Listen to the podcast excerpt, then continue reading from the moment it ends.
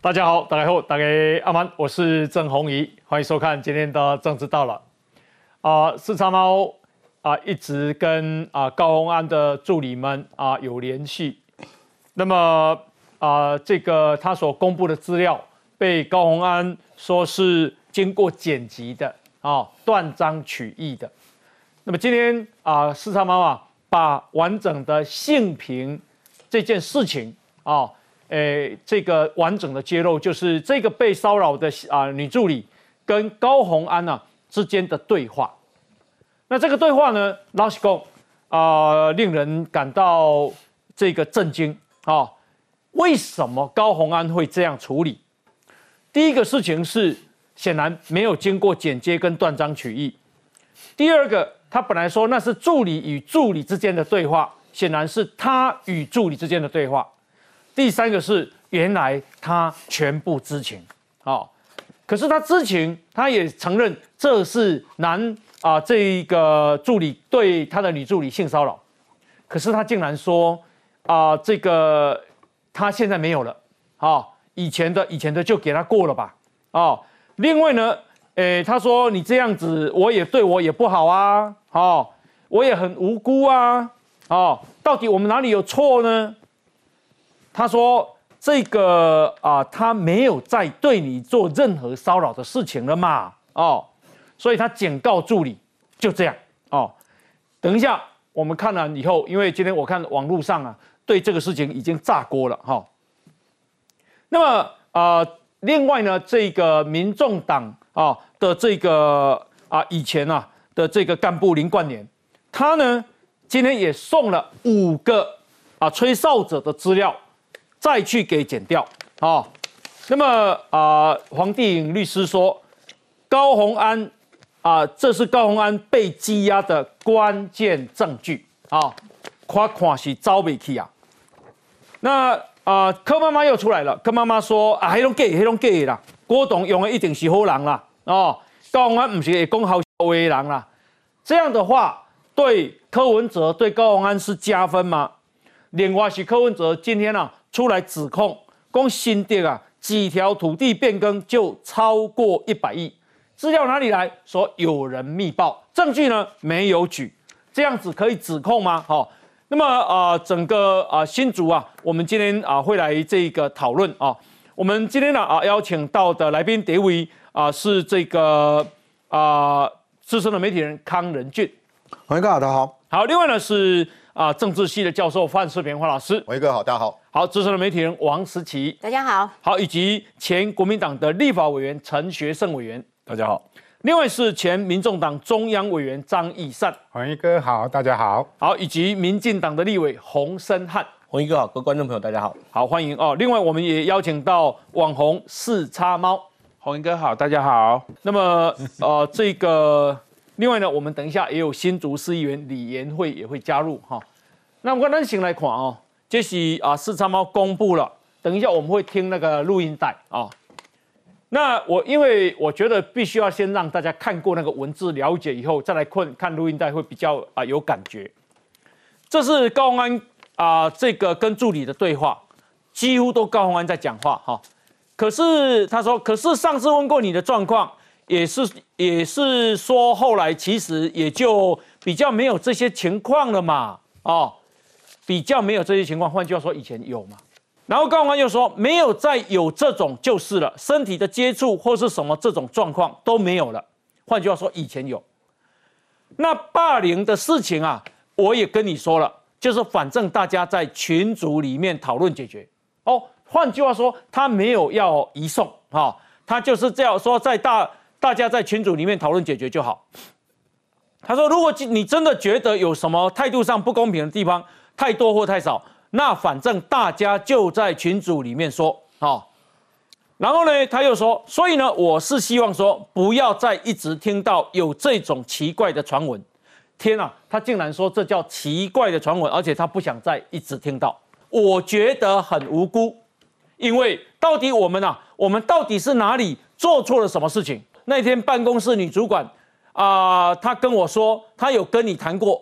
她说啊，在我们处理完之后，其实真的没有做过任何事情了。对你啊，就是身体上啊或者言语上啊，他没有在对你做任何骚扰的事情。对，那当然，这前面到底是说你们两个是什么样的状况？我觉得这个就对了，你们俩各说各话嘛，我也不知道该怎么样跟你们啊，这个自己有自己的证据，我也不想要叫你把手机拿出来给我看，叫他也就是那个骚扰他的人把手机拿出来给我，我只跟他说你有什么东西你自己留着，我也不想看哈，但是呢，我只能够警告你说。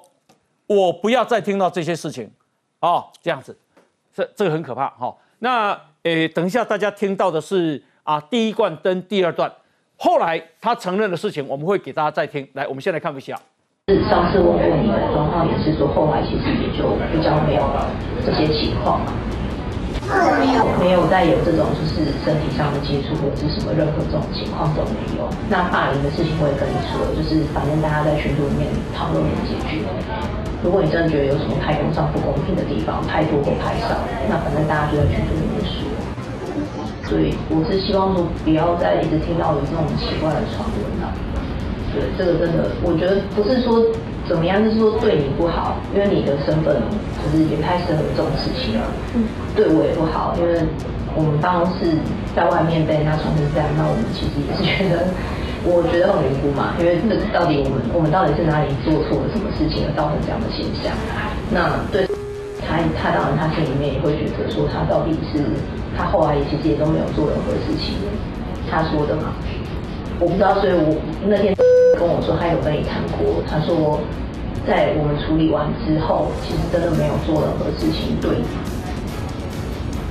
就是身体上或者是言语上，他没有在对你做任何骚扰的事情。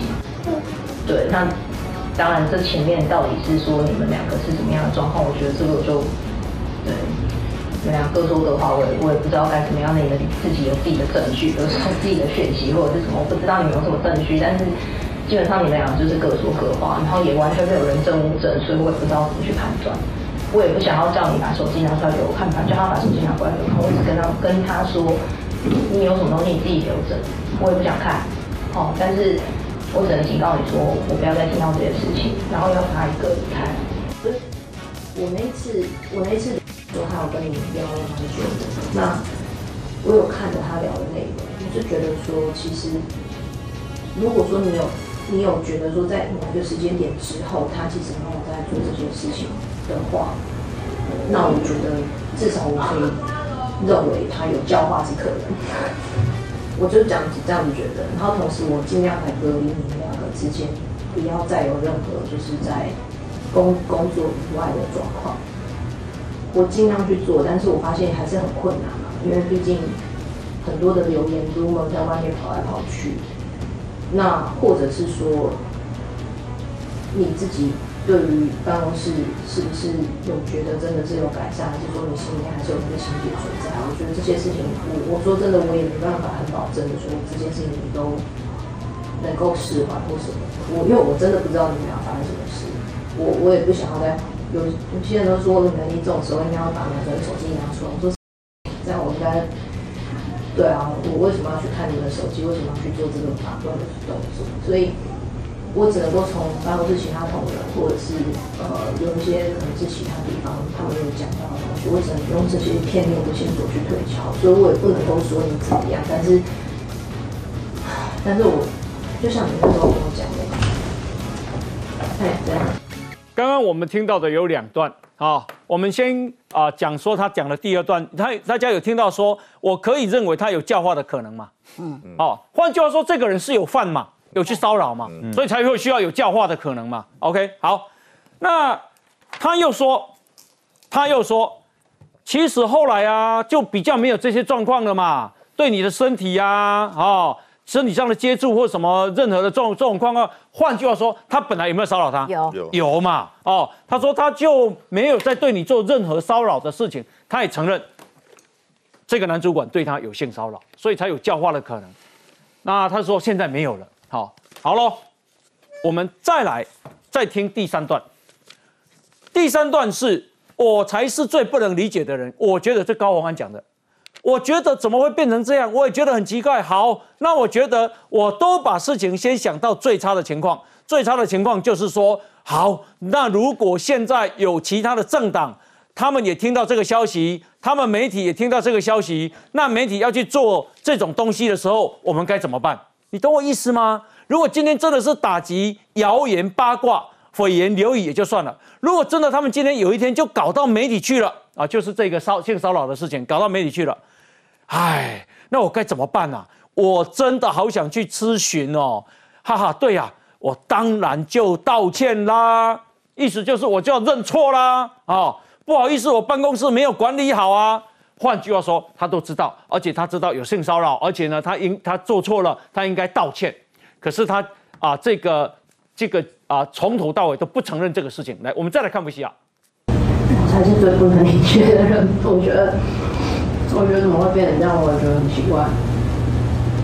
好，那我我觉得我都我都把事情先想到最差的情况。最差的情况就是说，好，那如果说现在是有 其他的政党，他们也听到了这个消息，他们媒体也听到这个消息，那媒体要去做这东西的时候，我们该怎么办？你懂我意思吗？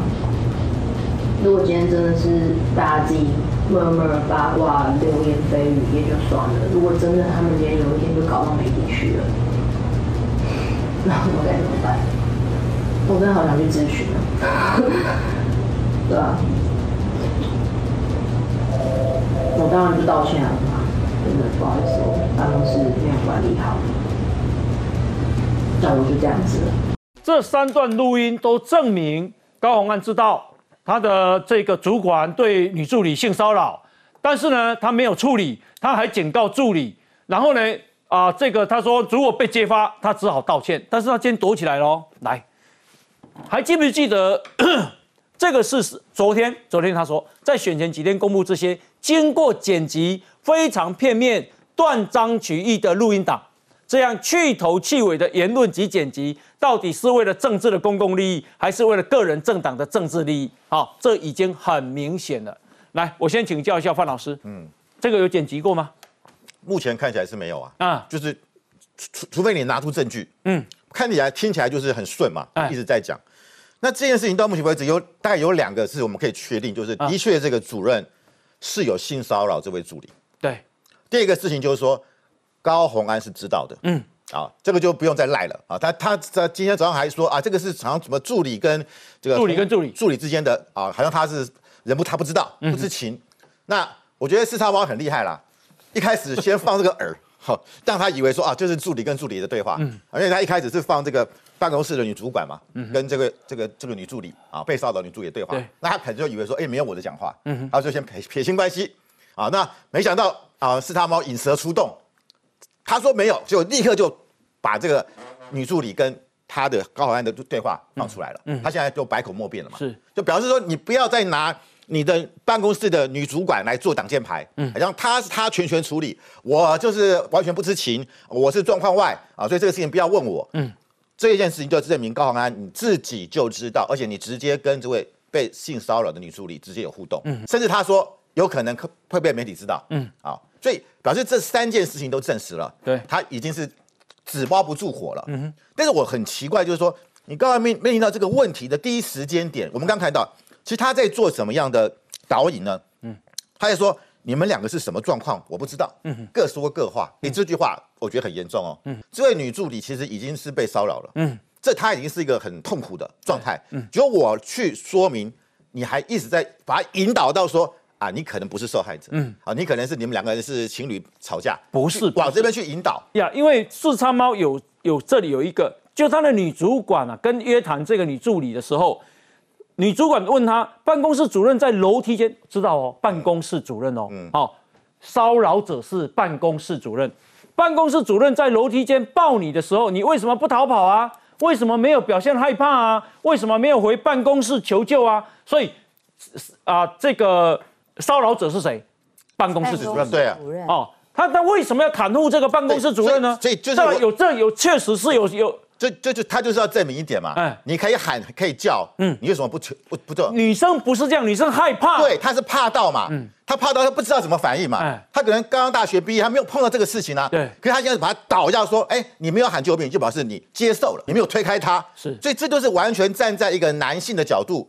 在欺负，这是二次伤害，然后你还这样还在还现在还指控，嗯，好吧，你们两个人关系匪浅，哎就是往那边移，你知道吗？嗯包含这位女女主管的意思也是这样，也是这样哦，对。也在导做一个导引嘛，嗯就把把你这个这个女助理给抹黑，嗯。啊，你你是我问你，强烈报复。为什么他要去袒护那个男主管？呃当然是因为这个男主管对他来讲重要性高啊，嗯他了解的事情多啊，哎他了解我很多的秘密啊。这个年轻的女助理刚刚到办公室来，什么都不不了解啊，对他来讲，当然欺负是吧？呃好欺负是一个，第二个对高豪安来讲，当然价值没有那么高没有那么高嘛。当然我我当然要保驾护航，这个我的主任嘛，否则我到时候办公室怎么运作？是。而且这个女主任可能也知道高宏安很多事情哦，你把我 fire 掉，那你高豪安你自己，我哦。我我也可以揭发嘛。已经有这么多助理揭发了，是。我相信这个主任可能知道更多，所以他投鼠忌器嘛，哦。他就牺牲这个女助女牺牺弃弃主保帅，牺牲这个女助理来保护这个主任，好。所以我觉得这件事情是让大家觉得匪夷所思的地方。一个女立委，好、照理说，而且是在我们的国会，那啊、法案是他们在啊、这个通过啊、在立法，他没有办法保护他的女助理，而且还是一个弱势的女性。请问这样的人能够去新竹保护新竹市民吗？来请教一下我思琪。我看他不可能要保护新竹市民。哎，万一未来在新竹市政府里面他当选了，然后如果市内有这些状况发生的时候，那你这个公务员，你你得打包走人。嗯因为按照高鸿安处理性骚事件在他自己办公室处理的这个经验来看，他会叫职务比较低下的，他会欺负那个被被被骚扰的。那如果新竹市民被财团老老板欺负呢？他不会，他当然只帮财团，就看得出来这个人的性格永远攀高踩低。嗯，他觉得你是低下的，我欺负你，刚好而已嗯。就这个女助理，她其实是是在求救，哎。她跟她的办公室的主管、办公室的老板求救。发出了明确的求救讯号，嗯。可是这个求救讯号明确的被老板以及被这个女主管给一脚踢开，到最后，这个女助理她是离开的对，离开了这个办公室。所以从这几段录音可以抓出几个重点。高宏安只在意他自己，我怎么办啊？我不想看到啊！我警告你哦，我不要再听到哦。对我也那消息不好。消息传出去，我要怎么办？哦，我真的很想找智商，所以他其实没有在在乎你的受害，他没有在在乎你的委屈，他没有在在乎你对我发出的求救讯息，所以我看到求救讯息，不好意思，我没有要理会。他今天在他的办公室可以做这样子的处理，他将来在新竹市政府也会做这样的处理。市民跟我求救，不好意思哦，一脚踢开，这样我怎么办？消息传出去，你叫我新竹市政府怎么办？哦，我要去做咨商了。对所以他只在乎他自己外面包装出来的那个形象，是结果里面竟然臭不可闻到这种境境界。嗯，四叉猫弄出来的这个录音档，我觉得我听到真的是瞠目结舌，觉得太不可思议了。你是立法者，你完全知道性别平等法。应该要做的步骤是什么？第一，你必须先做办公室里面的调查，你不可以说你们各说各话，我不想听啊，我又不是法官，你要展开调查。你调查无法做判断的时候，你要送立法院的信评会，流程清清楚楚是。你怎么可以撇清说我不知道，我不想听？我那我怎么办？我不是法官，对你不是法官，所以如果你没有办法处理，你要送到立法院的性评会。嗯我觉得有这种人当主管，啊，他会践踏这些职务低下的人，嗯他会践踏那些比较没有没有办法发出声音的人。性骚这种事情，你都要吃案。那你今天吃了性骚的案，如果你到新竹市政府，你要吃多少案？从剥削啊、助理的薪水跟加班费，再到现在啊、女助理受到性骚扰的高洪安的处理，我想请教一下陈委员，你你让他看高洪安，呃，这件事情基本上讲起来，高宏安处理的应该说是经验不够吧。嗯，因为我在立法院这么长的时间哦，立法院里面呃办公室恋情或跨办公室恋情、蓝绿办公室恋情都有，嗯。有修得正果的，但也有失恋的，都是他是性但骚扰但基本上他不是那是恋情啊但基本上那是叫两情相悦。如果碰到性骚扰这个事情，简单讲，你要尊重被骚扰者的权益。嗯，这个是没有打折扣的空间的。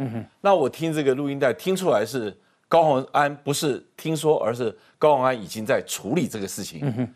那你可以把你的态度讲出来，说这个事情，呃，我们也不希望张扬，是不是可以息事宁人？那是不是他来给你道歉？是不是可以化解？嗯。但如果你坚持要告，这是你的权利，你也必须要给予他告知。嗯哼。那我觉得这件事情，告方基本上就是这个事情，我们不要让别人知道。嗯哼。我看到那个对话里面的感觉是这样啊。那我想，对于一个年轻的助理来讲，碰到这种事情，老板都讲话了，心里就会有很多的挣扎在。嗯。但是我觉得，你如果被骚扰过一次，坦白讲。心不容易化开，嗯，你每天要碰到骚扰你的人，在一个那么小的立法院的空间里面要密集相处，嗯，不是那么容易的事。所以那个骚扰者继续使用，继续留。他继续还在留在那边的话，对被骚扰人来讲，他会心里面会有恐慌，嗯，因为他不知道我哪一天又突然，嗯，又被对方骚扰到，是。所以这种事情绝对不是说私下私了。那我认为说高安在这件事情上面，最简单就是说，当时呃，我我疏忽了，如果让。呃，我的员工，我应该鼓励他，嗯，去做这件事情。也许把这事情曝光出来以后，反而可以鼓励很多人，他愿意来争取他的权益。所以这件事情是高安处理上面稍微疏忽了一点。只是稍微疏忽啊。我要说，我完全不同意陈学圣委员的看法。嗯，这绝对不是高鸿安经验不足，嗯，也不是他的疏忽啊。今天他的处理的做法，他在压啊，他在遮掩啊。他在欺压他的下层，这怎么是疏忽？嗯，这什么是经验不足？嗯，今天不是他叫他们私了，今天你作为是这一个职场的雇主，嗯，你是雇主，去看看性别工作平等法里面的要求，雇主是有责任要来建立调查机制的。嗯，你连私了都不行啊？嗯，怎么是？这怎么会是？经验不足，嗯，你今天在干的事情是帮凶，嗯，你是在欺负这些被性骚扰的弱者，嗯嗯，在维护强者，这不是你没有经验，嗯，我必须说，如果刚刚是这样陈学圣委员的说法来处理，嗯，我觉得你是违法。扩张我的讲法，这个我又不是跟刚刚陈委员的讲法里面站在一个立法院里面我看到的事情的处理，对对，刚刚这个讲法是说。他是经验不，这绝对不是经验，他已经违法了。嗯嗯，他违反性平法哦。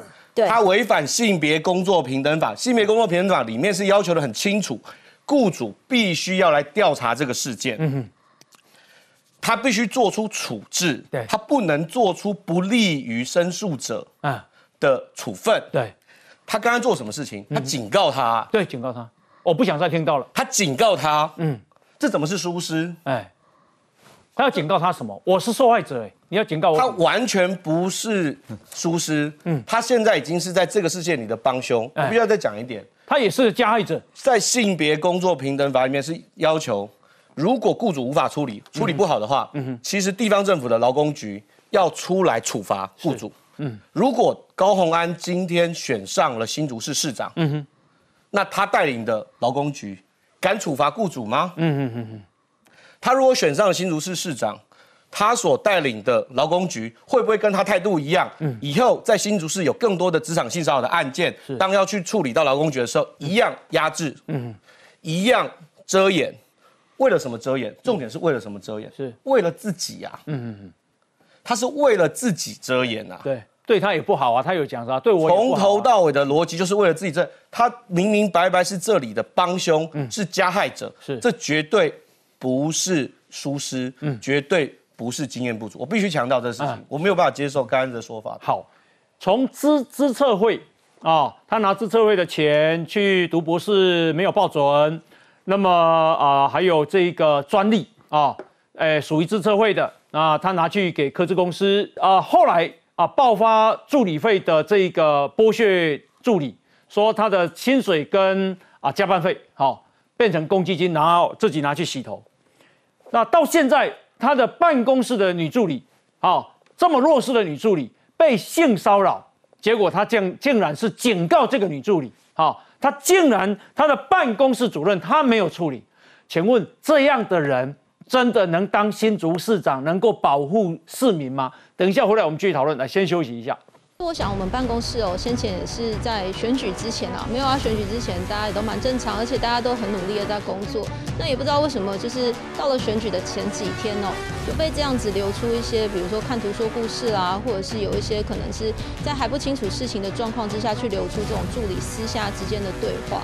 那我相信呢，这一些事情如果真的有所谓的争议的话，其实当然可以用司法来做解决。目前所流出的录音档，其实我自己也都没有听过这些录音档，我也没有办法去证实。那还是要回到助理跟助理当事人之间对话，他的环境或者是他整个对话的事由是如何。那我觉得，如果说有这样的事件，其实我们先前我们在不管是办公室或者党团，其实我们对于性平的处理流程，其实我们都有对于我们的助理还有主任主管之间都有做过相当多的一些呃宣。还有教育训练，所以如果说真的有这样子一个争议的时候，那我建议说，当然也是走我们正常的一个程序。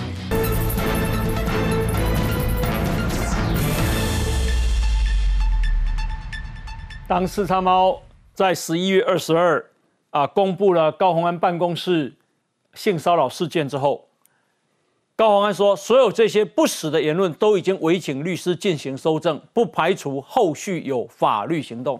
本来要讲过的呢，工人的东西不实的呢。好了，到十一月二十三啊，这个四叉猫再公布更多。然后高宏安的说法是，选前三天公布经过剪辑非常片面断章的录音档，这样去头去尾的言论跟剪辑，到底是为政治的公共利益，还是为个人政党的政治利益，已经很明显。四叉猫说，当然有剪接啊，因为他们把主任的名字讲出来啦。如果他高宏安希望我明天放出完整没有剪接的录音档，我也是很乐意啊。好好，接下来四叉猫公布更多。高宏安的回应是：选前办公室大家都蛮正常努力工作，不知为什么到了选举前几天就这样流出一些看图说故事。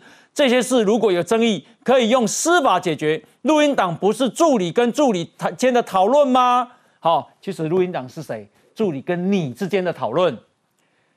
现在流出的录音档我都没听过，你讲你自己讲的，你怎么没听过？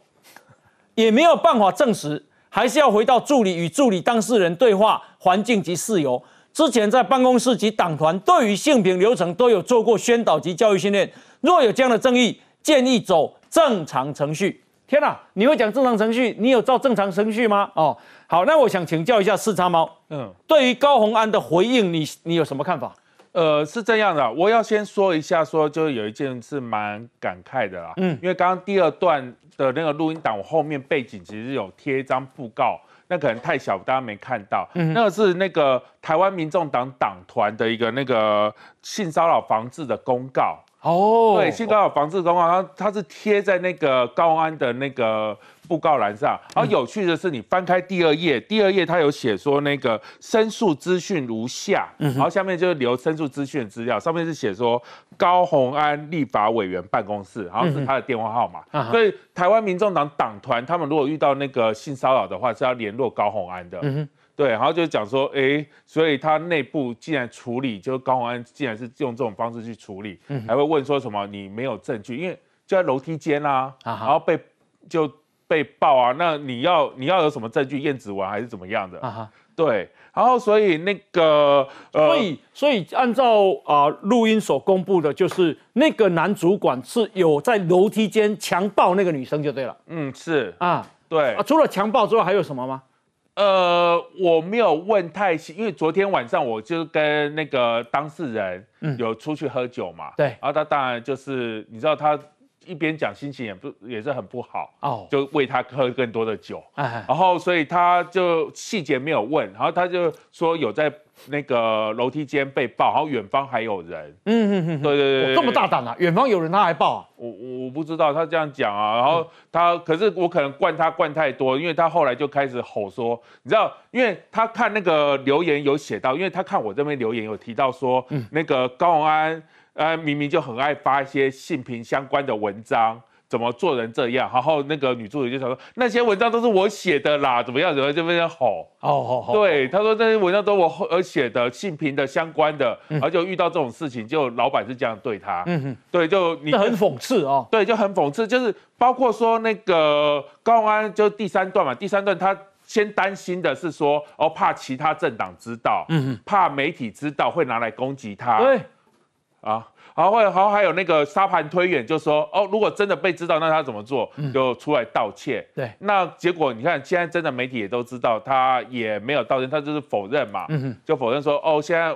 就没有这个事，是剪辑的。嗯，然后是那个，哎，我要先说啦，为什么是剪一段一段？因为刚刚其实第二段有听到说，因为他在办公室就是。面谈的时候一直有助理进来签文件，所以那个会开开关关，中间还有那个讨论那个法案的部分，嗯，所以有些东西我就是讨论法案部分给它切掉、切掉、切掉，是对，所以是是这样子我才切开的。哦，那那个男主管现在还在吗？呃，男主管现在还在，哦，捐了不少钱的那一位，哎，捐了二十九万多还是三十几万那一个吗？对，二十几万多的那一位，那就那我们就知道是谁了呢？代号 C 啦。代号 C 啊，那我们我们就知道是谁。他为什么要袒护他呢？也许这一个德性这么糟的人袒护，因为其实那个，因为他后来有找一个，他一开始有找个女主管去跟那个受害者就是呃面谈嘛。嗯。那那个女主管也是很诚实的讲说，这种事如果闹大的话，哎，要走的是那个女助理比较低阶的那一个，对，现实考量。嗯哼。对，这其实是我昨天公布的部分。对。对，所以他们可能这办公室对办公室来讲，说是先以能力当做是可以留在办公室的考量吧。嗯嗯，对，是。那呃，这个今天你公布了第三支，也就是说啊，如果闹到媒体上去，那我只好道歉了啊。换句话说，他承认有这件事情。嗯，那他啊，现在躲起来呢，不敢对这个事情有回应呢。呃，是听说他今天下午是扫街，因为我因为我其实我看到这一段，我就觉得说，哎，你之前在算算时间，大概今年初的事情了。嗯哼，今年初的时候，你那个时候是呃沙盘推演是说，哎，如果真的要出来道歉，那其实真的爆发出后出来后，我觉得说你当初的决定，为什么你现在反而就是说不认这件事？嗯哼，是为了你的选举吗？你是因为怕你的选票，你怕你选不上那个？新竹市长就违心吗？又呃那个不敢说出那句话吗？道个歉很难吗？说就是他给我录音档的时候，他说他不太敢再听一次啊。对他觉得他觉得说他光是听他前老板讲的那一段话，他就开始回想一些不好的过。我就说好，你东西都丢给我，我来听，我来剪。嗯哼，对对对对。那嗯，那你是有一个程序故意让高鸿安跳进来吗？呃，也没有啦，因为其实我这几天，我因为范老师刚刚说你很厉害啊，哎呀，引蛇出洞啊，其实也不是这样，因为我觉得我想要，其实我们呃认识，就是这跟这几位助理认识之后，其实我就知道说，包括劳资纠纷，还有那个性骚扰案件，这两个是很大一件，可是我希望大家就是。聚过来，所以一开始我是写一些比较有趣的，我就写一些什么办公室小情小爱小故事之类。一开始就用有趣的连载，办公室一些有趣的连载方式吸引大家聚过来。是是。然后聚的人气差不多的时候，我就开始要讲进入我的正题。嗯哼。所以其实我刚刚有看到网友就说，以为是喜剧，原来是恐怖片啊。对对对对对。任俊听完之后有什么感受？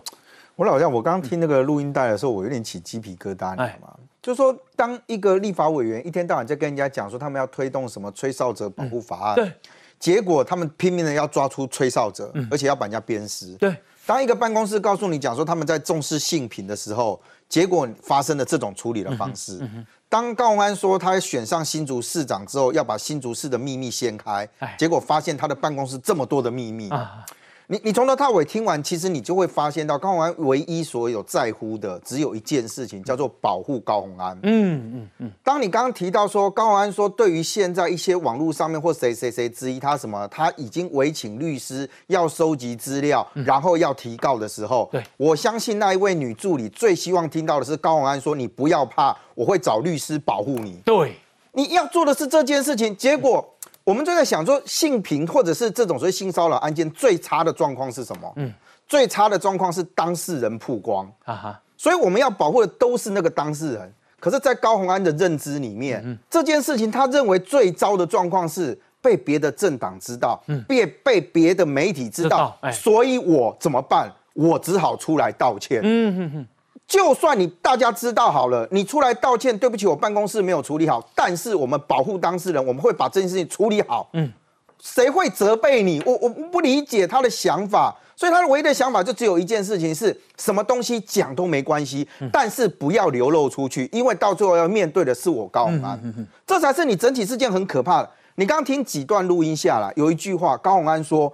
我我难道我要拿他手机吗？拿你们手机吗？我为什么要做法官？对他讲的这件事表示什么？哎，我不想碰啊，你们怎么样就好。但问题是，他从头到尾都在做法官的事情，不是吗？什么样叫做我觉得他有教化的可能？对，这不是法官在讲了吗？法官决定判这个人就是缓刑，或者是怎样说？哦，我觉得他有教化，而且他现在也没有骚扰你的嘛，对嘛？你前面还讲说啊，他说他的啊，你说你的啊，你们各自那表示什么？表示你都问过，嗯，或者最少你都了解到有这件事情，所以他每一个字每一句话呢，他一面讲说，哎，我不想管，我不想碰，可是他一句就在告诉你讲说，哎，你看嘛，他也没有再对你有这些骚扰。所以他不是不知情，嗯，所以我就觉得整件事情其实很可悲的地方就在这。嗯，我今天找一个立法委员或选一个立法委员，我们在座也有现任立法委员，也有在座立法委员，我相信他们感受跟我一样。啊当我们寄望这些立法委员，他表面上他所做的事情应该是维护帮大家保持，就是说我维护你的身心的健康，我希望这个社会是安全的。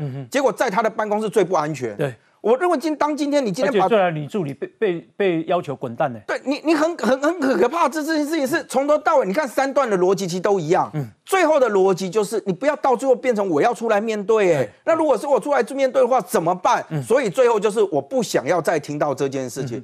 你怎么会对于一个他今天是具具体的告诉，因为他信任你，我只能这样说，因为他信任你，嗯，因为他觉得你是老板，嗯，你办公室那个贴起来，他很清楚的知道那个程序。我觉得最悲哀的一点跟最讽刺的一点是刚刚四叉猫讲的那一句。他的性评的那些东西都是这个人写的，对这个小女生。都是他写的。结果你今天他遇到这件事情的时候，你跟他讲说不好意思哦，你写的那些先放一边，嗯，写让下午把人垮，对，为了制造形象，嘿，那个给出列写，那自己有自己的内规，嗯，那你今天告诉大家讲说，你所外面所包装的这个人设，告诉大家说你是一个很美好的，你是很有能力的，大家都肯定你。我不知道他口中那些大老板，嗯，现在遇到这件事情，是不是还那么肯定高红安说，哎，对，你是对的，嗯，人家都是在欺负你，都是在打的压你，所以。我刚刚讲说，我听到最后，其实我有点有点会起鸡皮疙瘩在这里。嗯就你很难想象，就说当我们认为这种事情真正应该保护的是那个当事人，嗯可是高宏安认为受害者不是这个女生，啊受害者是他啊。因为如果这个事情变开之后，是他要出来面对，你不觉得这逻辑很错乱吗？再请教你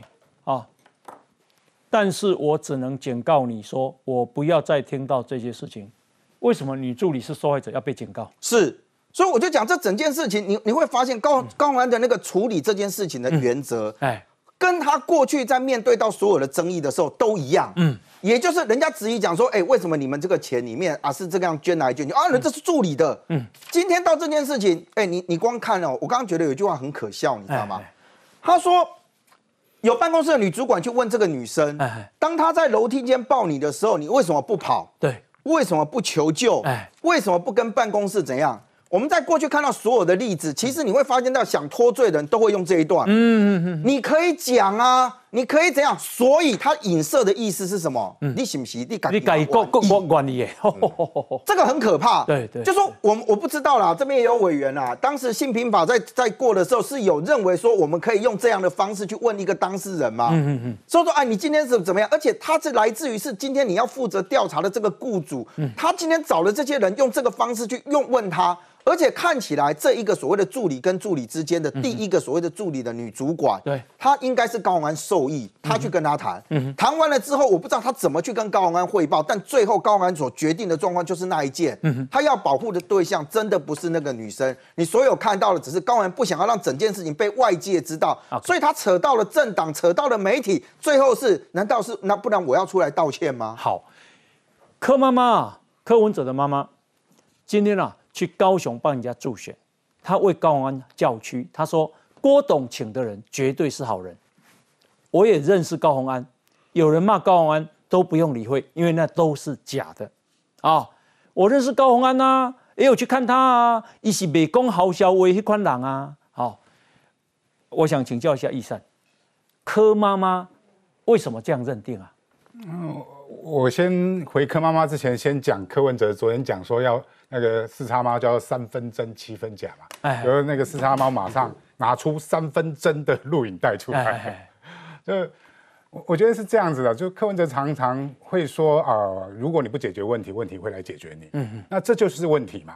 这件事情其实我相信助理们一开始也不会想透过四叉猫，嗯，他一开始为什么高鸿安会去处理这个问题？一定先跟老板啊，这个所谓的刚才讲的，就是说党团里面性骚扰防治申诉资料里面啊，这个电话，嗯，那个电话上面留的就是高鸿安，对，所以他找了高鸿安，也是他的老板去做申诉，嗯，但是他的老板是这种态度的时候，你觉得他怎么办？一定是受委屈。如果我今天你老板讲的对的话，我就啊我就不受委屈嘛，那我就忍下来。但是他觉得他老板对他这样的态度的时候，让他觉得委屈，他今天才会爆料。嗯，所以民众党跟这些助理这阵子四叉猫每天酒喝不完，为什么那么多的助理、那么多的党员去找四叉猫？嗯，也就是说这些党员、这些助理们，他们当初认定了柯文哲讲的公开透明的理念，讲的公平正义的理念是。